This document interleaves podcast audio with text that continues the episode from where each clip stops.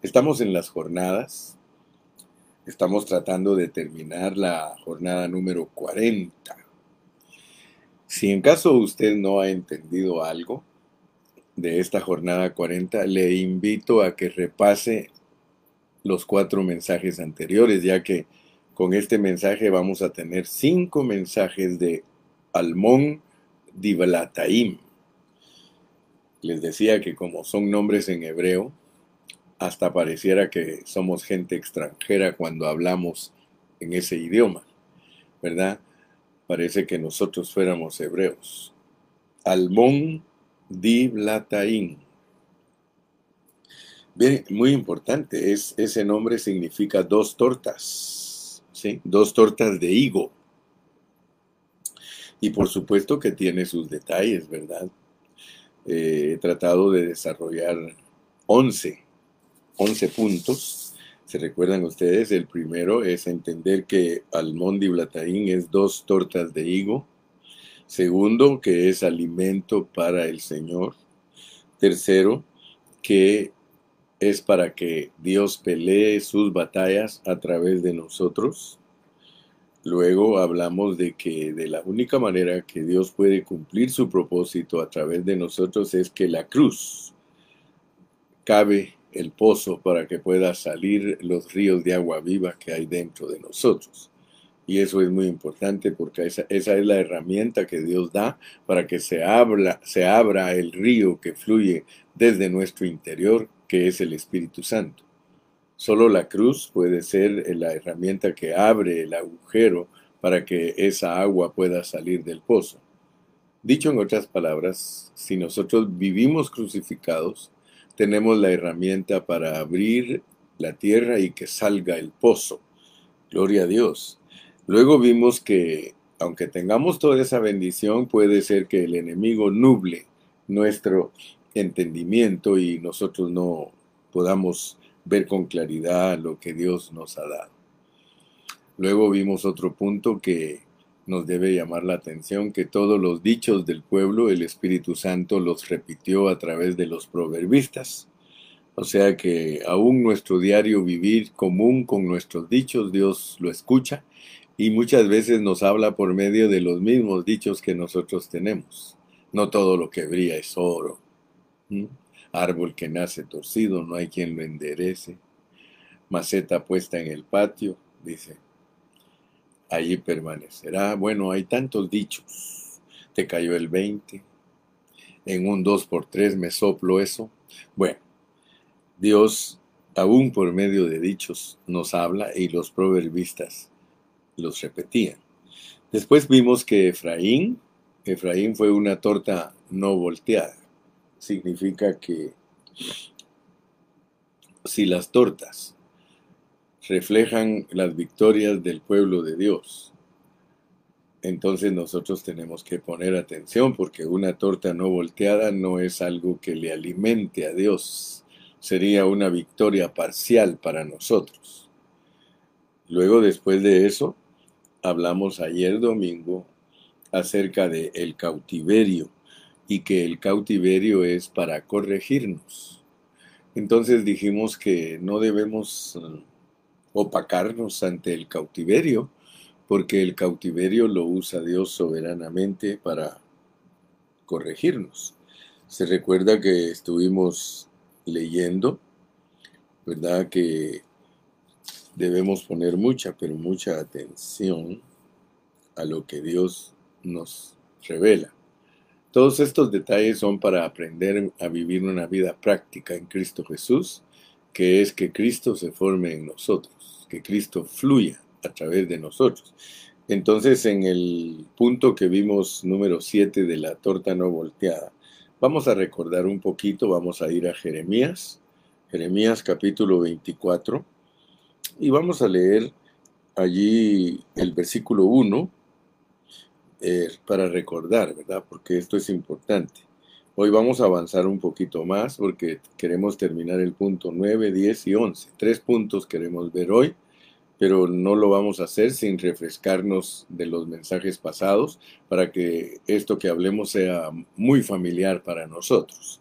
Entonces se recuerdan que en Jeremías 24, en el versículo 1, dice, después de haber transportado Nabucodonosor, rey de Babilonia, a Jeconías, hijo de Joacín, rey de Judá, a los príncipes de Judá y los artesanos y herreros de Jerusalén, y haberlos llevado a Babilonia, me mostró Jehová dos cestas, dos cestas de higos puestas delante del templo.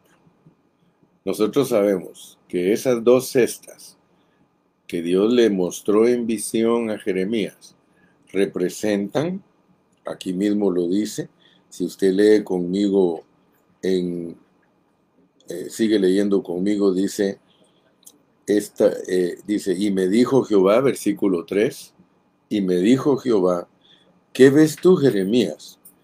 Porque es que a veces uno ve y no entiende. ¿Y tú qué ves? ¿Qué estás viendo? ¿Qué ves? Y dije, higos, higos buenos, muy buenos, y malos, muy malos. Mira, por favor, toma en cuenta esta expresión. Dice, ¿y tú qué ves? Y le dije, higos, higos buenos, muy buenos. Higos buenos, muy buenos. Y malos, muy malos. Que de, dice, que de malos no se pueden comer. Fíjense que el Señor Jesús dijo que cuando, los, cuando Él echa la red en el mar, y ya lo hemos aprendido eso, que Él saca del mar peces buenos y peces malos. Entonces, esa enseñanza está bajo el mismo contexto, ¿verdad? Que el Señor ve a su pueblo y por un lado a unos los ve como buenos, muy buenos, y a otros malos, muy malos. Entonces yo quiero ser de la clase de peces buenos y de la clase de higos buenos. Entonces, mi amado hermano, aquí tenemos un asunto que es muy importante considerar hoy. Porque después de eso se nos habla de mandar al cautiverio. Miren el versículo 4. Y vino a mí palabra de Jehová diciendo, Así ha dicho Jehová, Dios de Israel, como a estos hijos buenos, así miraré a los transportados de Judá. Eso, eso es una torta. Me explico, ¿verdad? O sea que representaban a su pueblo, a los cuales eché de este lugar a la tierra de los, de los caldeos para bien. El Señor corrigió a Israel llevándolo cautivo a Babilonia. Muy bien. Entonces, entendiendo eso, nosotros podemos entender el punto de hoy que sigue, que es el 9, venciendo, venciendo en la fortaleza. Entonces volvamos a números 21-32. Números 21-32. Y vamos a seguir a la segunda torta.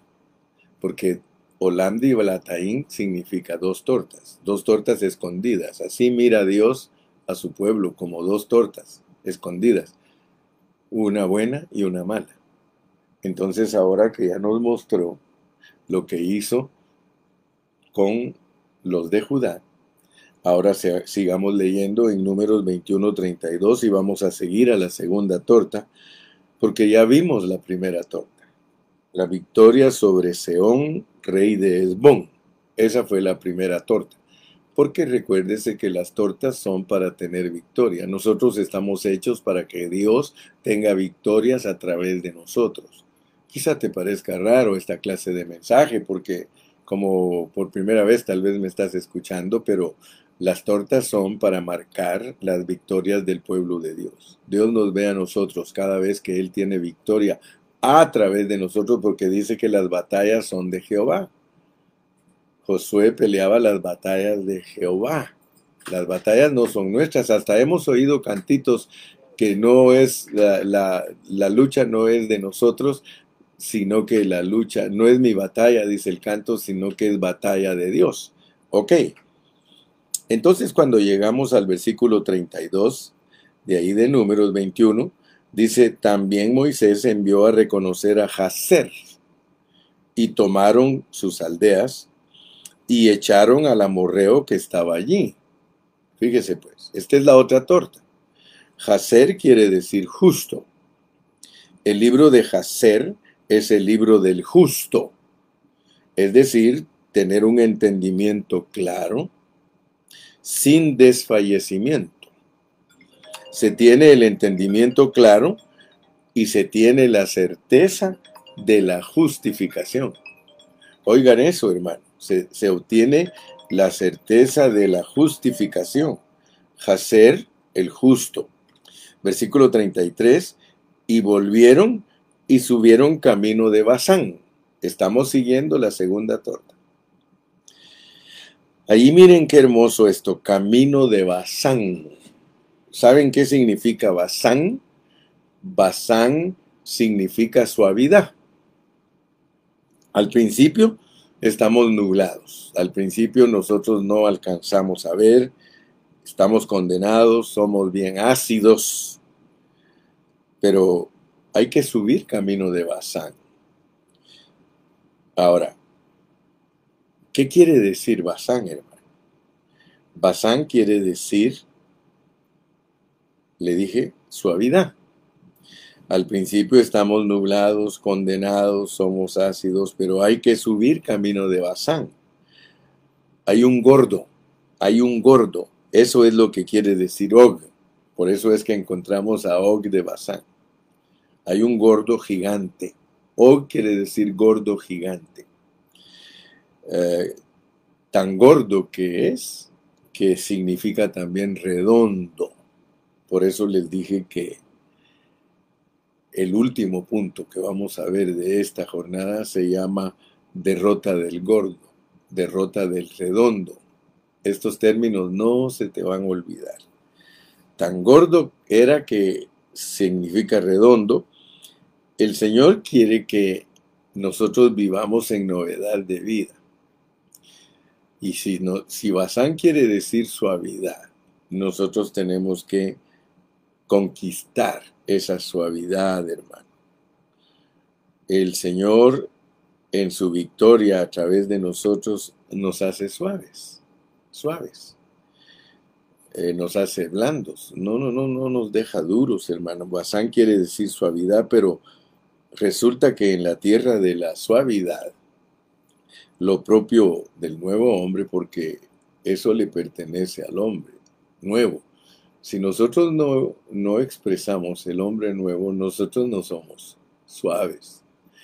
Yo tengo mucha dificultad, hermano, en, en, entender a muchos hermanos. Perdónenme que se los diga, pero muchos hermanos son bien ásperos. No son suaves, hermano. Y uno tiene que ser suave, hermano. Mire, no hay cosa más bonita y más agradable que tratar con gente suave. Dice que la sabiduría que viene de lo alto es primeramente pacífica, amable, llena de buenos frutos. La semana pasada yo hablaba con un hermano. No digo nombres porque no es honroso decir nombres. Cada, cada uno va a ser juzgado por Dios. Pero me hablaba de un pastor. Me hablaba de un pastor y me dice, hermano, ¿cómo el pastor va a hablar de la familia? Si él tiene toda su familia desordenada? ¿Cómo un pastor va a hablar del amor si él no se lleva con ciertos hermanos? Fíjese que eso es bien difícil para mí. Porque yo tengo aún hermanos en mi carne que con la boca dicen una cosa y en sus hechos viven otra. Nosotros tenemos que ser coherentes, hermano debemos de estar respaldados en, nuestra manera de ser respecto a lo que decimos. Yo no puedo decir una cosa, hermano, y vivir otra. Sin embargo, nosotros no hemos aprendido lo que es conquistar a Og, rey de Basán. Hermano, conquistar a Og, rey de Basán, y ojalá que no se te olvide nunca ese gordo, perdóname lo que te voy a decir, pero ese gordo que se aplasta sobre ti Usted se recuerda que nosotros los centroamericanos y creo que los hermanos de México también usamos la palabra aplastate, sentate, pues es una forma despectiva de decir sentate o siéntate, aplástate ya, lo dicen, ¿verdad? A los perritos les decimos échese, échese. Y los perritos son obedientes, ellos aprenden esa palabra, échese. Y ellos rápido se echan, especialmente si después que les dices que se echen les das un pedacito de, de algo de comer. Entonces yo quiero que sepas pues y ojalá nunca se te olvide que Og es el gordo gigante que está aplastado sobre vos. Entonces hermano, ten cuidado porque Aquí en la palabra de Dios dice que la sabiduría que viene de lo alto es primeramente pacífica. Si tú eres sabio, tú eres pacífico. Si eres sabio, eres amable. Si eres sabio, estás lleno de muchos frutos. Pero cuando nosotros estamos en la carne, hermano, nosotros no somos amables. Nosotros no somos suaves, hermano. Tenemos un gordo sentado encima, un gigante. Y ahora hay que vencer eso para tomar posesión de la suavidad. Porque cualquier persona esperará que los cristianos seamos suaves, amables, pero ¿cuántos encuentran eso, eso con nosotros? Hermano, mire, esto no es terapia. Esto no es para que tú practiques ser bueno y que aprendas a reírte así, como para que miren que estás sonriendo, porque muchos, para que cuando los voltean a ver, hacen así, pero uno sabe que es un fingimiento. Hermano, estamos hablando de cosas genuinas. ¿Cuántos de los hermanos encuentran en ti amabilidad? Si tú eres un hombre pesado, hermano, siempre que te expresas, hieres a los demás. Hermano, por favor, estamos hablando de cestas de higos, con higos buenos, muy buenos, y con higos malos, muy malos. Dios no se puede comer los higos malos, hermano, porque esto es hablar de alimento para Dios. Tú debes saber que cuando Dios dice que tan malo eres como higo malo que no se puede comer, Él no te traga, hermano. Hay un dicho que dice, ese me masca pero no me traga. Pues quiero que sepas que a Dios muchas veces ni siquiera le dan ganas de mascar porque Él ya sabe cuando un higo es malo. Entonces ahora miren lo que dice. Y salió contra ellos. Los que subían camino de Basán buscaban llegar a la suavidad, pero salió contra ellos Og, rey de Basán. Cada vez que tú quieras ser amable, cada vez que tú quieras ser suave, cada vez que tú quieras tratar bien a los hermanos, hay alguien que sube. Se llama el gordo de Basán. Él y todo su pueblo para pelear en Edrei, Edrei significa fortaleza. O sea, la fortaleza donde peleaba Og, rey de Basán. Porque Basán es toda la región. Pero Edrei es una localidad y era la fortaleza de Og. Hay que vencer en la fortaleza para alcanzar a tomar posesión de la suavidad. Entonces Jehová dijo a Moisés, no le tengas miedo, porque en tu mano lo he entregado a él y a todo su pueblo y a su tierra. Harás de él como hiciste de Seón, rey de los amorreos, que habitaba en Esbón. Versículo 35. E hirieron a él y a sus hijos y a toda su gente, sin que quedara uno, y se apoderaron de su tierra. ¿Cuál tierra? Basán, suavidad, amabilidad, agradabilidad. ¿Sí? Hermano, ¿cómo necesitamos nosotros poseer esta tierra, hermano? Hermanos, esta historia, dijo el Espíritu Santo, la voy a volver a contar. Y la contó dos veces, hermano. Dos veces. Y le añadió otros detalles que no aparecen aquí. Cuando Moisés recordó esto más adelante, volvió a contar esto. Y cuenta lo que aquí cuenta, pero cuenta otras cosas más que no cuenta aquí. Así que yo quiero decirte que es muy importante que tengas victoria sobre Og, sobre el gordo, sobre el redondo que se sienta sobre ti, a modo que no puedas conquistar la paz, la amabilidad y, hermano, todos los atributos que corresponden al nuevo hombre.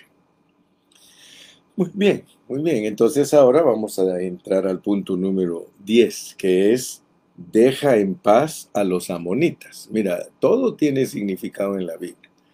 Siempre me recuerdo de hermana Meli porque ella dice, pastor, lo bonito es que todo tiene significado en la Biblia, dice.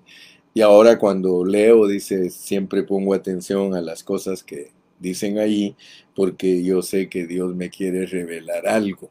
Qué bonito, hermano, cuando en sencillez, porque en sencillez tenemos que entender la palabra de Dios, no en complicación, sencillez. Entonces vamos a mirar esto en Deuteronomio capítulo 2. Vámonos a Deuteronomio capítulo 2 y versículo 16. ¿Por qué? Las experiencias de Almón y Blataín. Ustedes recuerdan que hasta el versículo 15, en el valle de Sered, habían muerto todos los de la vieja generación. Se recuerda usted, ¿verdad? Que se habían muerto todos los de la vieja generación. O sea que de aquí en adelante todo es nueva generación. Entonces vamos a leer aquí en Deuteronomio 2 lo que corresponde a Almón Diblataín. Pero lo vamos a ver con más detalles de lo que leímos en números 21. Dice en el versículo 16 de Deuteronomio capítulo 2, y aconteció que después que murieron todos los hombres de guerra de entre el pueblo, y ahí ya sabe usted que se refería a la vieja generación que no había creído. Ellos no habían crecido, hermano. Versículo 17. Jehová me habló diciendo, esto no lo había contado en números.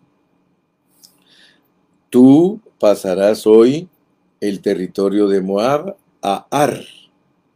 Versículo 19. Y cuando te acerques a los hijos de Amón, no los molestes, ni contiendas con ellos. ¡Wow! Ellos son vuestros primos. Ellos son también hijos de Lot como los moabitas, porque Lot, tuvo a Moab y a Amón como hijos, y de ahí surgieron los, los moabitas y los amonitas. Y dijo, no los molestes, ni contiendas con ellos. Qué interesante, ¿verdad? ¿Quieres tú saber qué significa esto? Sigue poniendo atención. Había que llegar a poseer una tierra de inteligencia y de suavidad. Y no hay que molestar a los que no hay que molestar. Hay que saber con quién es la lucha y con quién no. A veces nosotros molestamos a los que no tenemos que molestar, pero a los que tenemos que sacar corriendo los dejamos ahí riéndose. No los molestes, ni contiendas con ellos, porque no te, no te daré posesión de la tierra de los hijos de Amón, pues a los hijos de Lot la he dado por heredad. Entonces ahora hay un paréntesis que posiblemente agregó después Josué o Samuel.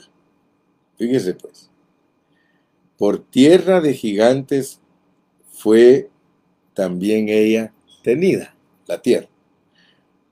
Entre paréntesis, ¿ustedes saben lo que representan los gigantes? Habitaron en ella gigantes en otro tiempo, a los cuales los amonitas llamaban sonsomeos como Sonso, Sonsomeos, versículo 21. Pueblo grande y numeroso y alto como los hijos de Anac, a los cuales Jehová destruyó delante de los amonitas. Estos sucedieron a aquellos y habitaron en su lugar. Versículo 22. Como hizo Jehová con los hijos de Esaú que habitaban en Seir, delante de los cuales destruyó a los orios, y ellos sucedieron a estos, y habitaron en su lugar hasta hoy. Versículo 23, y a los abeos, o sea, los que moraban aquí en la franja de Gaza, que habitaban en aldeas hasta Gaza, los uh, caftoreos, los que vinieron de la isla de Creta, de la civilización minoica, que salieron de Caftor, que era el nombre antiguo de Creta, los destruyeron y habitaron en su lugar. Ahí termina el paréntesis de Josué o de Samuel y ahora continúa Moisés, versículo 24. Levantaos.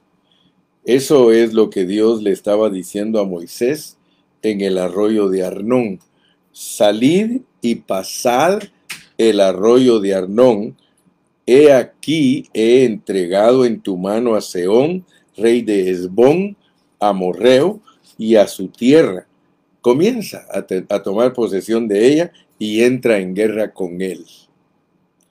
Esta no es una actitud pasiva, hermanos. Entrar en guerra es una actividad, es una actitud activa. No me voy a dejar aplastar, no me voy a dejar hundir, voy a resistir, voy a confiar, voy a proclamar, voy a creer, voy a actuar en fe. Aleluya. Entonces, dice el versículo 25, hoy comenzaré a poner tu temor y tu espanto sobre los pueblos debajo de todo el cielo, los cuales oirán tu fama y temblarán y se angustiarán delante de ti. Versículo 26, y envié mensajeros desde el desierto de Cademot, o sea, ahí cerca de donde estaba Almón Blataín, la palabra Kademot significa principios. Miren que aún en la tierra Moisés guardaba los principios. Y envié mensajeros desde el desierto de Kademot a Seón, rey de Esbón, con palabras de paz, diciendo, fíjate pues, versículo 27, pasaré por tu tierra por el camino, por el camino iré, sin apartarme ni a diestra ni a siniestra. Versículo 28. La comida me venderás por dinero, dinero y, comeré. El agua también me darás por dinero y beberé. Solamente pasaré a pie. Versículo 29. Como lo hicieron conmigo los hijos de Esaú que habitaban en en Seir, cuando ellos dieron vueltas y vueltas alrededor del monte de Seir, y los moabitas que habitaban en Ar, cuando pasaron a y Jeabarín y a Dibongad hasta el cruce del Jordán a la tierra que nos dio Jehová nuestro Dios. Es decir, nosotros también tenemos derecho a tener posesión de la tierra, es una herencia espiritual. Versículo 30. Mas Seón, rey de Esbón, no quiso que pasásemos por el territorio suyo. Fíjense, hermano, en lo que añade Moisés, porque Jehová tu Dios había endurecido su espíritu y obstinado su corazón para entregarlo en tu mano como hasta hoy. Versículo 31, y me dijo Jehová, he aquí, yo he comenzado.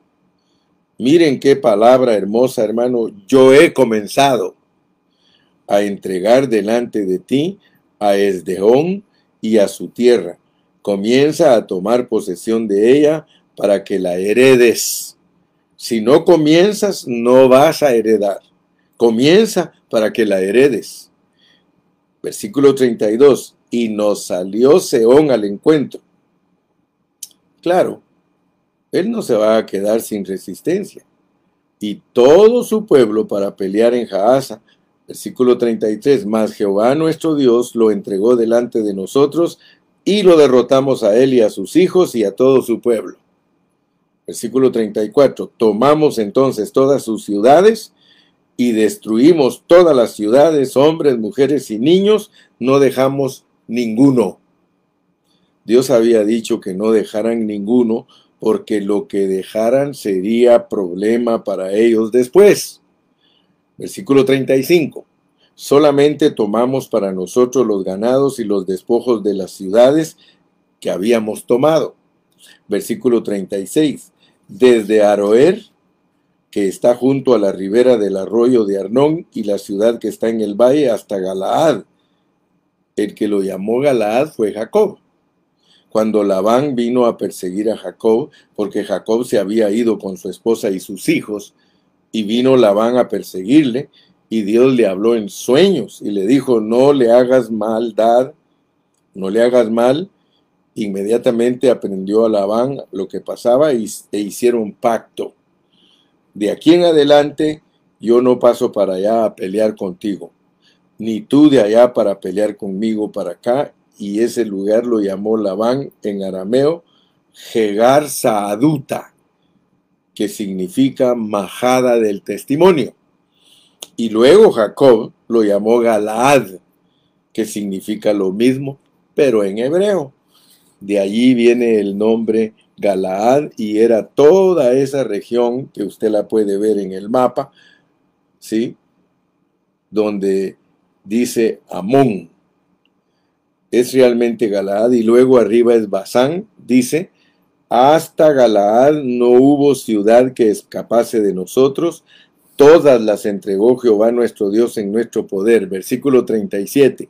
Solamente a la tierra de los hijos de Amón no llegamos, ni a todo lo que está a la orilla del arroyo de Jaboc, ni a las ciudades del monte, ni a lugar alguno que Jehová nuestro Dios había prohibido. En una guerra espiritual, solo se puede llegar hasta donde Dios nos permite. No se puede cruzar lo que Dios prohíbe.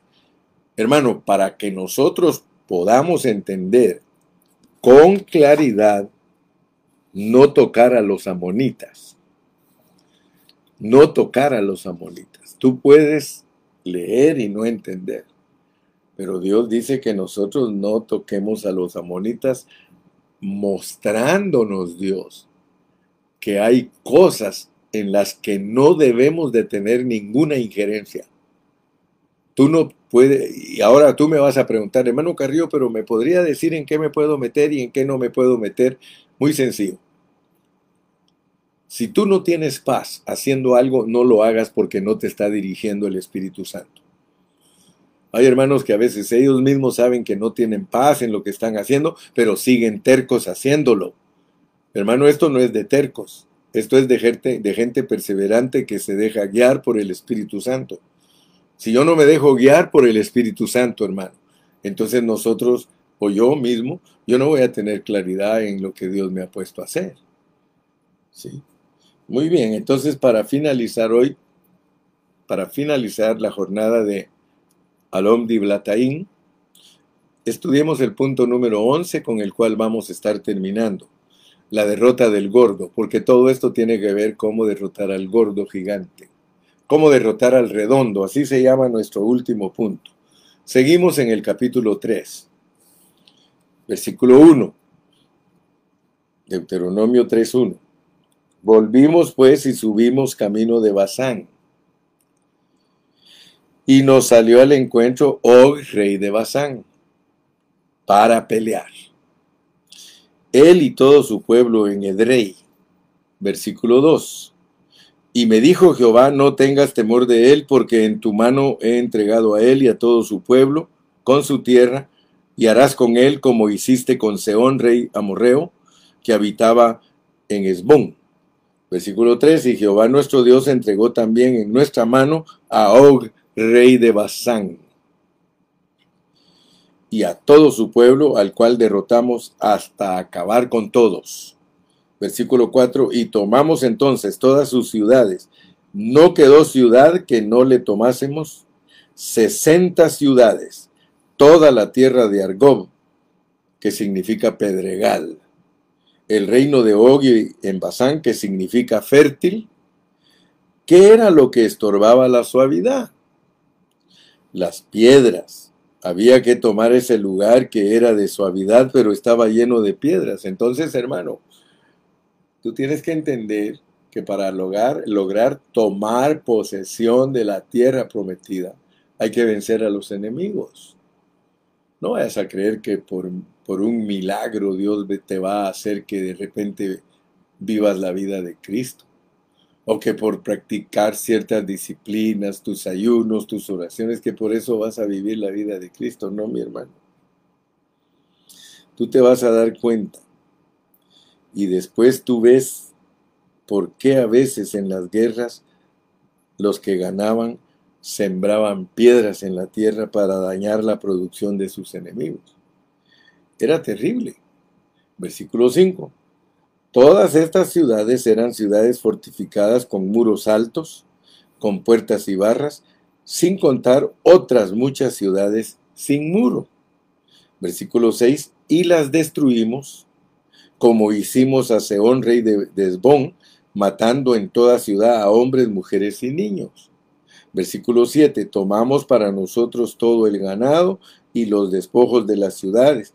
Versículo 8. También tomamos en aquel tiempo a la tierra desde el arroyo de Arnón hasta el monte de Hermón, esto es al norte, de manos de los dos reyes amorreos que estaban a este lado del Jordán.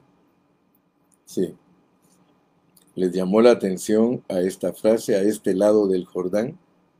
Eso quiere decir que este libro de Deuteronomio se escribió en el oriente, en la Transjordania, este es un argumento contra la alta crítica, hermano, que dice que Deuteronomio se escribió después por medio de Josías.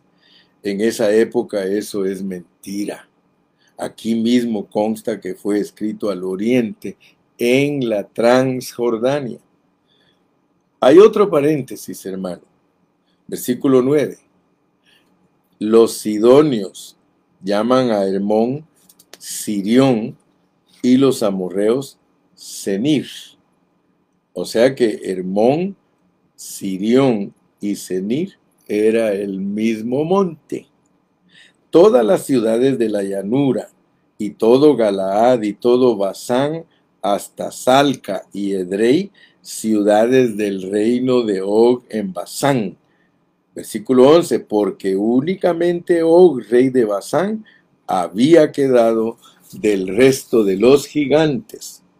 Su cama, una cama de hierro, ¿no está en Rabá de los hijos de Amón? La longitud de ella es de nueve codos, cuatro metros y cinco centímetros, y su anchura de cuatro codos, uno ochenta de metros, según el codo de un hombre era grande, hermano. Versículo 12, y esta tierra que heredamos en aquel tiempo desde Aroer, que está junto al arroyo de Arnón, y la mitad del monte de Galaad con sus ciudades, la di a los Rubenitas y a los Gaditas. Dice la mitad, porque era la mitad para abajo, o sea, los Rubenitas y Gaditas. Versículo 12, 13, perdón, y el resto de Galaad, la otra mitad, y todo Basán, la parte del norte del reino de Og, toda la tierra de Argob, que se llamaba la tierra de los gigantes, lo di a la media tribu de Manasés. Bueno, fíjense cómo Moisés respeta la primogenitura cuando él reparte la tierra. Y eso es muy significativo para nosotros. Quizá para otros todo lo que estoy leyendo es solo jerga, solo lenguaje técnico, solo lenguaje de las guerras de Jehová, pero yo quiero decirte, tienes que ponerle mucha atención porque aquí hay mucho simbolismo. Aquí están todas estas cosas que significan asuntos importantes para nosotros. Sigamos leyendo porque ya voy a terminar. Dice, Jair, hijo de Manasés, tomó la tierra de Argob hasta el límite con Jesús y Maaca y la llamó por su nombre Basán Jabot Jair hasta hoy. Y Galaad se lo di a Maquir, el otro hijo de Manasés, versículo 16, y a los rubenitas y gaditas les di de Galaad hasta el arroyo de Arnón, teniendo por límite el medio del valle, hasta el arroyo de Jaboc, el cual es límite de los hijos de Amón, versículo 17, también el Arabá con el Jordán como límite desde Cineret, que es el Tiberiades, hasta el mar de Arabá, el mar salado, o sea, el mar muerto, al pie de la ladera de Pisga al oriente, y versículo 18, y os mandé entonces diciendo, Jehová vuestro Dios os ha dado esta tierra por heredad, pero iréis armados todos los valientes delante de vuestros hermosos los hijos de Israel, de vuestros hermanos los hijos de Israel. Es decir, no porque vosotros vencisteis, ya vais a estar contentos. No, si ustedes vencieron, ahora tienen que trabajar para ayudar a vencer al resto de sus hermanos. Este es el punto importante. Esto es lo que debemos alcanzar a ver, hermano. Porque Dios no nos levanta a nosotros para que estemos diokis. Dios no nos levanta a nosotros para que estemos ociosos. Si Dios te hace vencedor a ti, es porque Él tiene propósito contigo. Él quiere que tu victoria, que es la cesta con higos buenos, que tu victoria, hermano, sea para bendecir a otros. Si yo soy un cristiano victorioso, esa victoria que Dios me ha dado, Él me ha quitado el desfallecimiento y Él me ha hecho una torta de higos secos amasados, tiene un propósito. Si solo esto aprendes de toda esta lectura, bendito sea Dios, que Dios nos quiere hacer vencedores, Dios nos quiere hacer sus primicias para que nosotros ayudemos a otros. Por eso mi mensaje ha sido muy claro. Tengo años de predicar y decirle, hermano, yo estoy aquí de pastor porque Dios me puso, pero no para obtener ganancias personales, no para satisfacción personal, no para que vean al hombre como alguien importante, no, hermano, para que puedan ver a Cristo a través de mí y que tanto usted como yo, ambos seamos vencedores. Dios nos ha levantado como sus primicias es para que nosotros seamos vencedores, para que estemos contentos, para que seamos suaves, para que seamos los que tenemos paz, hermano. Sí, entonces por eso es que hablamos aquí que todo esto no es para que nosotros estemos contentos. Si nosotros vencimos, ahora tenemos que trabajar para ayudar al resto de nuestros hermanos.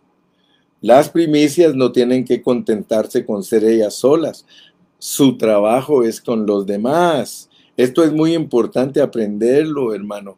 Iréis armados todos los valientes delante de vuestros hermanos, los hijos de Israel. Fíjese, a ustedes ya les di tierra, ya la poseen, ahora no se van a quedar ahí a disfrutar solitos. No, Señor, ahora ustedes tienen que ser los primeros en ayudar a otros. Una pregunta, ¿estás madurando? ¿Para qué crees que es tu madurez? Porque el problema es muy serio entre los cristianos, porque muchos cristianos están como niñitos en Cristo, creyendo que Dios les ha dado la victoria para que ellos sean felices y que estén muy cómodos. Hermano, no. Fíjese que los gigantes, los gigantes, hermano, son aquellos problemas que creemos que no hay solución para nosotros. Pero nosotros tenemos que vencer a los gigantes. Fíjese, dice, delante de vuestros hermanos. El versículo 19 dice, solamente vuestras mujeres, vuestros hijos y vuestros ganados. Yo sé que tenéis mucho ganado, quedarán en las ciudades que os he dado. Versículo 20, hasta que Jehová dé reposo a vuestros hermanos, así como a vosotros, y hereden ellos también la tierra que Jehová vuestro Dios les ha dado al otro lado del Jordán. Te das cuenta que esta tipología, esta simbología, sirve para que nosotros entendamos, pero nosotros tenemos un problema y discúlpame que te lo vuelvo a recordar. Pero así como me hablaban mal de ese pastor, que ese pastor es un hermano ogro, un hermano que todo le cae mal y está pastoreando, imagínate, ese es lo peor. Porque si uno sabe que no tiene las características de un hombre nuevo para fluirlas a través de su pastorado, mejor quítese del puesto mejor quítese. Mire, si a los gobernantes que no saben gobernar una nación, todos le piden la renuncia. ¿Cuánto crees que Dios por medio de los ángeles no te pide a ti que renuncies de lo que no estás haciendo bien, hermano? Renuncia, mejor honradamente di, no sirvo para esto, no tengo el llamado de esto, porque ¿para qué vas a ser un hipócrita? ¿Para qué vas a pararte frente a los hermanos siendo un hipócrita si tú sabes que tú tienes problemas en tu carne y que no toleras a los hermanos ni los ayudas, Hermano, muy importante lo que estoy hablando. Toda esta historia es sencillamente Olam Diblataim, Almón Diblataim, es para que tú seas un siervo suave, un siervo amable, un siervo amoroso, un siervo que cuidas a los hermanos no por, no por ganancias deshonestas, sino que los estás cuidando porque realmente tu llamado es genuino.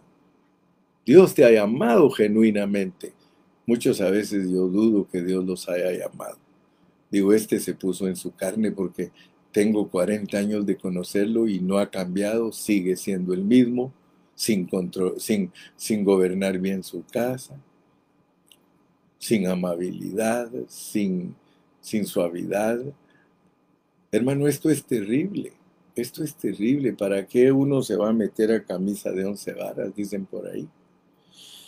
Entonces finalizamos. Moisés, representando el antiguo pacto, no puede entrar a la tierra del nuevo pacto. Solamente Josué, que representa a Jesús. Jesús, Josué y Oseas es el mismo nombre en el hebreo Yeshua.